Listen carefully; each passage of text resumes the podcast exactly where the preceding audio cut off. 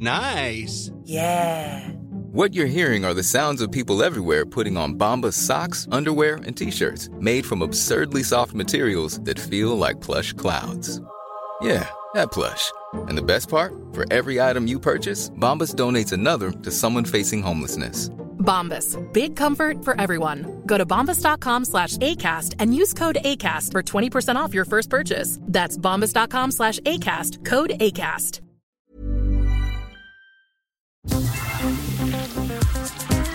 Eilmeldung. Der Newsflash mit Ari Gosch und Claudia Jakobshagen.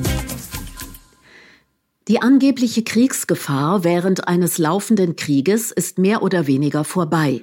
Auch wenn sich viele Medien alle Mühe geben, uns mit den abenteuerlichsten Spekulationen ohne Quellenangaben vom Gegenteil zu überzeugen. Und so wird es immer schwieriger, von Corona abzulenken. Und es ist schon wieder Wahlkampf in drei, bald in vier Bundesländern. Also wird die potenziell tödliche Krankheit, wenn sie sich schon nicht verschweigen lässt, wieder nach Kräften verharmlost und damit die Eilmeldung praktisch gezwungen, mit aller Geistes- und Stimmkraft dagegen zu halten. Auch wegen der skandalösen Vernachlässigung der Sicherheit hunderttausender SchülerInnen.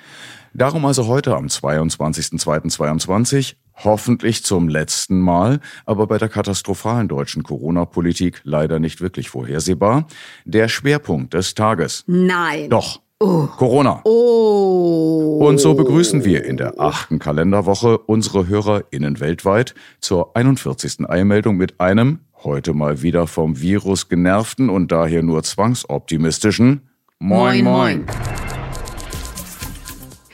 Heute unter anderem im Programm. Die KlimaschützerInnengruppe Letzte Generation hat bestritten, Rettungsfahrzeuge zu blockieren. Artensterben und Klimaschutz beeinflussen sich gegenseitig. Die Hilfsorganisation SOS Mediterranee hat mehr als 200 MigrantInnen aus dem Mittelmeer gerettet. Amnesty International wirft Impfstoffherstellern Profitgier vor. Nach Aufhebung der Corona-Maßnahmen sind in Spanien und Dänemark die Totenzahlen massiv gestiegen. Der Ulmer Medizinstatistiker Dendler befürchtet nach möglichen Lockerungen der Schutzmaßnahmen Anfang März eine heftige neue Corona-Welle am Ende des Monats. Fünf Prozent der Krebserkrankungen sind auf Alkoholkonsum zurückzuführen. Und Weimar-Korrespondent Pierre Diesen läuft langsam die Zeit davon. Newsflash aktuell. Die Klimaschützerinnengruppe Letzte Generation hat bestritten, Rettungsfahrzeuge zu blockieren. Im Internet wurde erklärt, Straßen würden bei Bedarf sofort freigemacht. Eingeräumt wurden sekundenlange Verzögerungen. Das Berliner Blatt BZ berichtete, die Feuerwehr zeige Verständnis. Konkrete Behinderungen könnten nicht bestätigt werden. Bei anderen Demonstrationen und Straßensperrungen müssten sich die Rettungskräfte auch andere Fahrstrecken suchen. Kurzkommentar. Die Normalbevölkerung soll angeblich im Stau stehen. Dass weit mehr als die Hälfte aller Deutschen gar kein Auto besitzt, wird dabei gern vergessen. Bereits 2014 waren fast zwei Drittel aller Neuzulassungen Firmenwagen. Das New Climate Institute in Bonn kritisiert laut ARD, die Klimaziele von 25 der weltweit größten Unternehmen seien nicht ausreichend, um klimaneutral zu sein oder zu werden. Klimaneutral sei ein Versprechen, das viele Länder, viele Unternehmen abgäben, ohne es auch nur ansatzweise einhalten zu können. Jährlich untersucht das Institut, so die Tagesschau, in seinem Corporate Climate Responsibility Monitor die Versprechen großer Unternehmen. Real netto null oder klimaneutral sei für die meisten Unternehmen bisher nicht möglich. Moore erlebten eine Renaissance als CO2 senken, die damit das Klima schützten, berichten die KlimareporterInnen. Bis zu 50.000 Hektar trockengelegter Moorflächen müssten laut Umweltverbänden jedes Jahr wieder feucht werden, damit Deutschland 2045 klimaneutral sein könne. Da sie schwierig zu bewirtschaften seien, könnten Moore für Freiflächen Photovoltaik genutzt werden. Der erzeugte Ökostrom würde den Klimanutzen noch erhöhen. Nach Angaben der Bundesministerien für Wirtschaft und Klima, Umwelt sowie Landwirtschaft soll der Ausbau der Photovoltaik auf Freiflächen vorangetrieben werden. Artensterben und Klimaschutz beeinflussen sich gegenseitig, so ebenfalls die Klimareporterinnen. Laut einer aktuellen Studie stabilisiere ein Großteil der Maßnahmen zum Schutz der Biodiversität auch das Klima.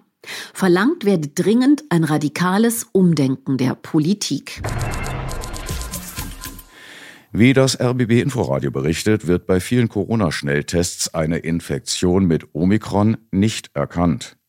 Mit nur zwei von neun häufig verwendeten Tests hätte eine Infektion identifiziert werden können. Und auch nur bei einer hohen Virenlast. Noch schlechter sei das Ergebnis zu Beginn von Omikron-Infektionen, wenn noch wenige Viren im Körper vorhanden seien. Dabei sei nur jede zehnte Infektion erkannt worden. Die Hilfsorganisation SOS Mediterranee hat laut ARD binnen 24 Stunden mehr als 200 Migranten in Seenot aus dem Mittelmeer gerettet. Bei vier Rettungseinsätzen habe das Schiff Ocean Viking insgesamt 228 Menschen an Bord genommen, darunter 51 Minderjährige. Von denen seien 49 ohne ihre Eltern unterwegs. In der Bundeshauptstadt Berlin und zahlreichen weiteren Städten ist wieder gegen Gewalt an Frauen und Mädchen demonstriert worden. Nach einem Bericht der Berliner Zeitung nahmen zahlreiche Frauen, Kinder und auch einige Männer teil. Bei der Kundgebung der weltweiten Kampagne One Billion Rising am Brandenburger Tor seien bei ausgelassener Stimmung Choreografien verschiedener Initiatorinnen und Organisationen präsentiert worden. Viele Menschen hätten mitgetanzt. Am Valentinstag wird weltweit meist tanzend an öffentlichen Plätzen für den Schutz von Mädchen und Frauen demonstriert.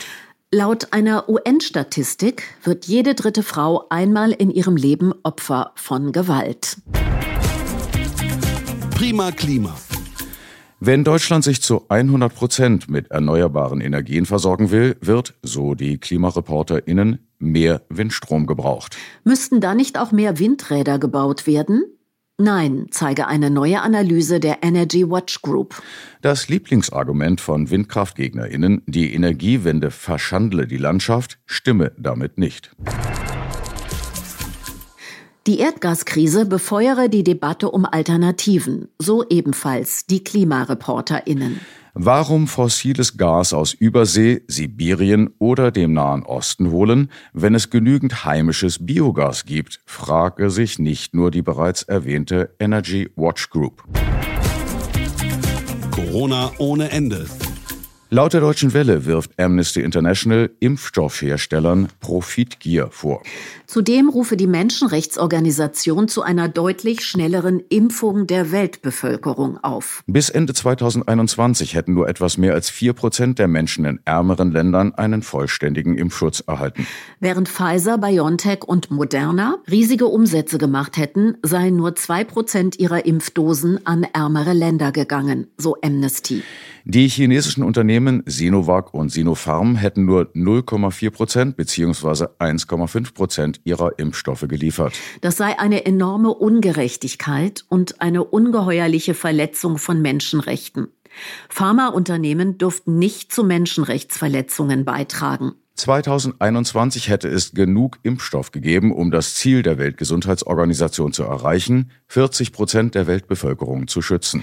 Johnson Johnson sowie AstraZeneca kommen laut Deutsche Welle besser weg, da immerhin die Hälfte ihrer Impfstoffe an Entwicklungs- und Schwellenländer gegangen seien.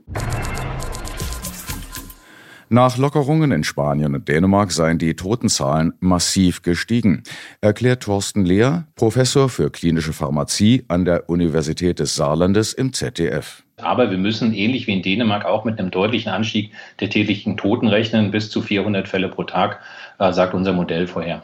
Das ist ein deutlicher Preis, der für mehr Freiheit sehr wahrscheinlich gezahlt werden muss. Resümiert Moderatorin Sarah Tacker und ergänzt, in Dänemark stürben zurzeit 3,7 pro 1000 EinwohnerInnen statt 1,5 wie in Deutschland. Laut der illustrierten Fokus verzeichnet Dänemark während der Omikron-Welle nach sechs Wochen bereits doppelt so viele Corona-Tote wie nach fünf Monaten Delta.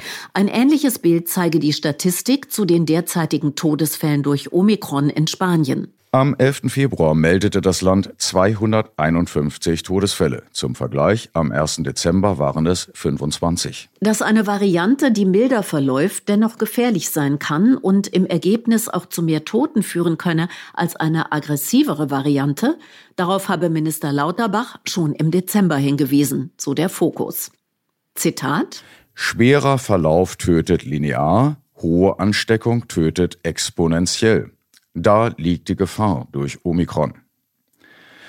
Wie nahe der stockkonservative Fokus allerdings der Schwurbelszene ist, zeigt sich in einer Artikelankündigung mit einer kleinen Manipulation. Statt korrekt mild heißt es milder. Die südafrikanische Entdeckerin der Omikron-Variante ist nach eigenen Angaben aufgefordert worden, nicht über den milderen Verlauf bei Omikron-Infektionen zu sprechen. Das wäre ja wirklich kritisierbar. Und weiter lesen viele ja nicht, wohl auch da hier Vorurteile bestätigt werden. Danach, sozusagen im Kleingedruckten, wird die Wissenschaftlerin nicht nur interpretiert, sondern auch zitiert. Mir wurde gesagt, ich solle öffentlich nicht erklären, dass es eine milde Erkrankung sei. Das war ein kluger Rat, oder? Mild ist Omikron tatsächlich nicht, wie mittlerweile oft beschrieben. Zudem wurde die Wissenschaftlerin offenbar noch nicht mal aufgefordert, sondern es wurde ihr gesagt. Druck sieht anders aus. So what, Fokus? Where's the news?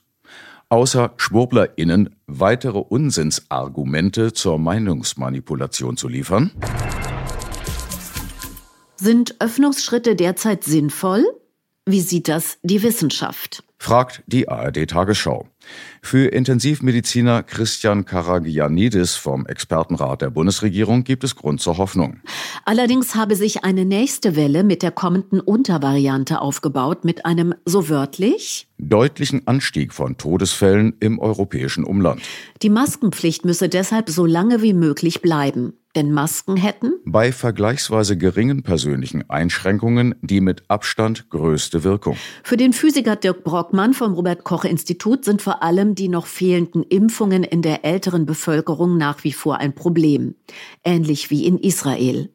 Selbst wenn nur ein Zehntel der Älteren ungeimpft sei, sei das gefährlich. Denn ohne Impfschutz sei auch Omikron eine sehr gefährliche Virusvariante, die zu vielen schweren Erkrankungen führen könne. Der Ulmer Medizinstatistiker Ulf Dendler, Experte des baden-württembergischen Sozialministeriums, hält zwar Lockerungen der Corona-Maßnahmen im März für möglich. Prognostiziert für diesen Fall aber auch eine heftige neue Corona-Welle noch im Laufe des März.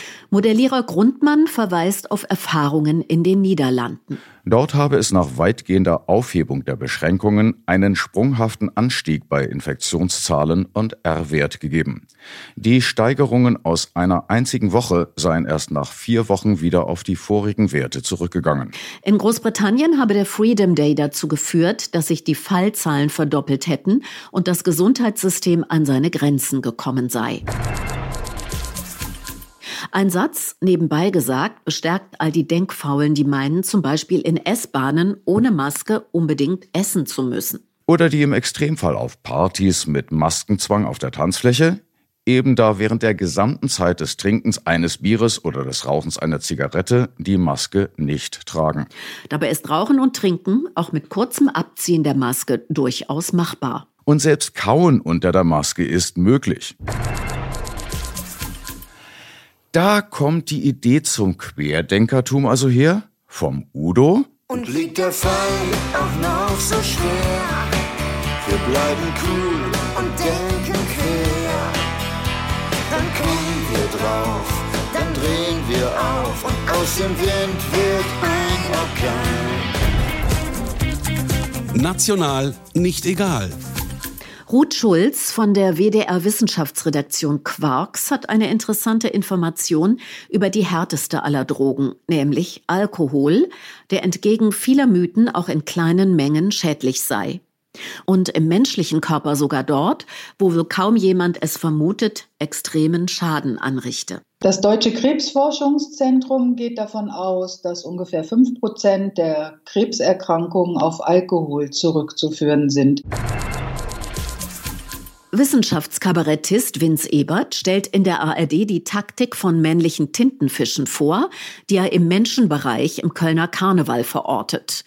Er geht wohl selten tanzen. Beim Sex müssen wir Männer gnadenlos die Hosen runterlassen. Wir haben sehr, sehr wenig Möglichkeiten zu faken, zu täuschen. Im Gegensatz zu der Tintenfischart Sepia apama.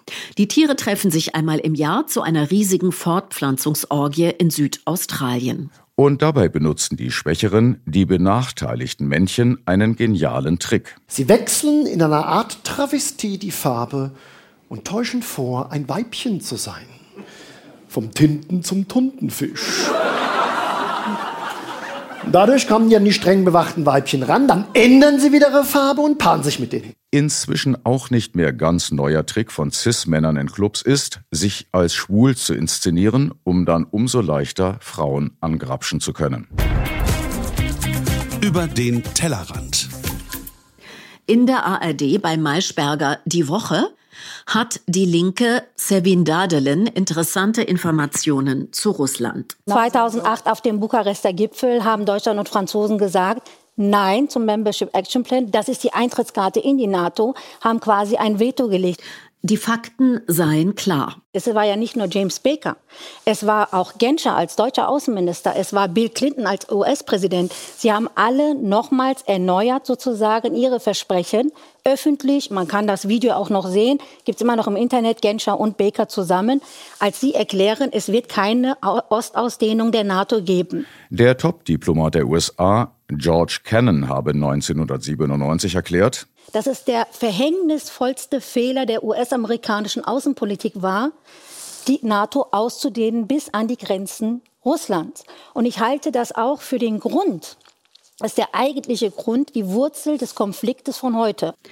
In der Kuba-Krise 1962 hätten sich die USA von sowjetischen Raketen auf der Insel nicht auf die Pelle rücken lassen. Ich verstehe nicht, wie man nicht nachvollziehen kann, dass Russland sich natürlich auch bedroht fühlt und sagt, wir haben ein Sicherheitsinteresse hier. Das gestehen wir der USA zu, das gestehen wir anderen Ländern zu, auch der NATO beispielsweise. Und wir gestehen aber Russland nicht zu, dass sie ein legitimes Interesse an Sicherheit haben. Doppelte Maßstäbe führten in eine Sackgasse, so Dadelen. Bei der Ukraine würde ich mal sagen, dass er, sagt ja ein regierungsnaher Think Tank wie die Stiftung Wissenschaft und Politik, dass die Ukraine eigentlich eine populistische Autoritarismus äh, führt unter dem Präsidenten Zelensky. Das ist ein Zitat der SWP, entschuldigen Sie, Herr Kornblum. Mag sein, dass es Ihnen nicht gefällt, aber ich zitiere hier nur. Es würden Fernsehsender geschlossen, OppositionspolitikerInnen inhaftiert. Das ist jetzt nicht kein Paradebeispiel für die Demokratie. Aber damit also hat ja die glauben, USA auch keine Probleme. Man macht ja auch Geschäfte mit Saudi-Arabien und so weiter. Das, darum geht es nicht in der internationalen Politik. Hier geht es um Interessen, darunter geht es um geopolitische Interessen und natürlich auch wirtschaftliche Interessen. Also Stichwort US-Fracking-Gas zum Beispiel. Dass laut Präsident Biden die USA ja gern in Europa loswerden würden trotz seines hohen Preises und seiner Umweltschädlichkeit. Es könne ja sein, dass die USA nicht sähen, dass Russland bedroht sei. Aber Russland fühlt sich bedroht durch die NATO-Manöver, durch die US-Soldaten im Baltikum in der Nähe äh, zu Russland. Das Sie haben letztes Jahr bei äh, dem Manöver Defender 2021 haben über 30.000 Soldaten aus 26 Ländern in der Nähe zur russischen Grenze den Krieg gegen Russland geprobt. Die Sau durchs Dorf. Eine Hörerin hat kritisiert, dass in Eilmeldung des Öfteren zu hören gewesen sei, wir Deutschen. Wenn das stimmt, aua und sorry. Erstens heißt es natürlich wir Deutsche, wenn zweitens wir solch einen Begriff, der unzulässigerweise alle mit einschließt, überhaupt benutzen wollen. Noch ein Fehler in der letzten Folge 40. Die knallhart recherchierende Kollegin Nalan Sipar arbeitet gar nicht mehr beim RBB. Wir bitten um Entschuldigung für die eigene schlechte Recherche. Allein in Sachsen-Anhalt gingen gestern, wie hier in Magdeburg, in mehr als 50 Orten Menschen gegen die Corona-Maßnahmen auf die Straße. Dennoch sind es weniger als ein Prozent der Bevölkerung des Bundeslandes und von diesen ist auch nur ein Bruchteil radikal. Nur ein Bruchteil radikal? Aha. Alle befragt? Ansonsten alles eine Frage der Maßstäbe, gell? Mitteldeutscher Rundfunk? Der du doch so gern im vorauseilenden Gehorsam oft kritiklos die Statements rechter PolitikerInnen verbreitest, die rechte Gewalttaten verharmlosen? Sport. Kommen wir mal vom Fußball zum HSV Oh. Hieß es von Moderator Mickey Beisenherz in einem Sportjahrrückblick von 2014. Ein in den Untiefen der öffentlich-rechtlichen Mediatheken gehobener Schatz. Die Sendung trug den schönen, subtilen Namen Wums. Recht intelligente Sportcomedy. Noch immer in der ARD-Mediathek. Und noch ein Tipp daraus. Feministische und damit sehr intelligente Comedy in der Ladies Night, unter anderem mit der Klimalistenkandidatin Kirsten Fuchs. Beef aus Weimar. Von und mit Pierre Diesen. Corona-Tagebuch Staffel 3, Welle 5. Mittwoch, 16. Februar. Die Corona-Lage im Schnelldurchlauf. Die wandhohen Zahlen stagnieren wie versprochen und Bund-Länder-Gipfel haben heute in Deutschland geplante und in Österreich überraschende Lockerungen beschlossen. In der Alpenrepublik ab 5. März und fast vollständig, in der BRD ab irgendwann. Und nach einem Drei-Stufen-Plan von 2G bis 3G addiert mit Minus und subtrahiert durch Plus. Donnerstag, 17. Februar. In Weimar haben Christen wieder öffentlich gegen die Corona-Demos angebetet. Sie wollen einen Beitrag zum Frieden in unserer Stadt leisten. Ja, ich finde es löblich, dass Sie etwas für den Frieden tun wollen, aber gibt es keine wirksameren Mittel als beten? Am Ende zündet sich noch einer an, und dann ist das Geschrei wieder groß. Ich habe mir vorgenommen, Christen nicht mehr so oft zu verunglimpfen, als Anhänger eines esoterisch-hellenistischen Kults, der das Andenken an einen antiimperialistischen judäischen Apokalyptiker mit der Wahnvorstellung verknüpft, dieser habe sich freiwillig ans Kreuz der römischen Besatzer gehängt. Aber kann man Bürger ernst nehmen, die glauben, mit einer spirituellen Unterwerfungsgeste gegen Ignoranz anstinken zu können? Dass das nicht funktioniert, musste schon ihr Jesus erfahren. Der Menschensohn ging zum Schluss seiner Tournee mit seinen zwölf Zwergen auf den Ölberg und befahl ihnen, mit allen Kräften zum Herrn zu beten. Der würde zum Dank seine Heerscharen schicken, damit sie dann gemeinsam die Römer in Jerusalem verdreschen, bewaffnet mit nur zwei rostigen Schwertern. Naja, klingt etwas überspannt. Ist dann auch schiefgegangen. Die Jungs pennten beim Murmeln ein und statt Zebaoth mit seinen Scharen kamen die Schergen der Römer mit ihren Piken. Die Jünger gingen stiften und ein Centurio namens Jimmy Malone packte den vermeintlichen Messias und höhnte, Ha, du musst der Galiläer sein, kommst mit nem Messer zu ner Schießerei. Sonnabend, 19. Februar. Der Orkan macht gerade Pause. Es ist zwar noch sehr windig, aber die Bäume haben aufgehört umzufallen. Krähen sitzen in den Kronen der Birken vor dem Haus und lassen sich hin und her schaukeln. Ein beruhigender Anblick, wenn ich von der Arbeit auf und aus dem Fenster schaue. Vier Freunde von mir hat es im letzten Vierteljahr erwischt. Dreimal Herzinfarkt, ein Schlaganfall und sie sind wie ich erst Mitte 50. Alle vier stehen wieder, das freut mich kolossal, aber diese Vorfälle bestätigen meinen Verdacht, dass mein Lebensabend nicht erst irgendwann in 20 Jahren beginnen wird, sondern bereits begonnen hat. Ich muss damit aufhören, das Einzige, das ich besitze, zu vergeuden. Zeit. Danke, Pierre. Nach eigenen Angaben als Kind in einen Topf Tupperware gefallen und daher unansteckbar. Das Wetter wird wie immer nicht so niederschlagsreich wie angekündigt. Ansonsten empfehlen wir den norwegischen staatlichen Wetterdienst yr.no. Abschließend zum Verkehr. Nicht vergessen, Sie stehen nicht im Stau. Sie sind der Stau.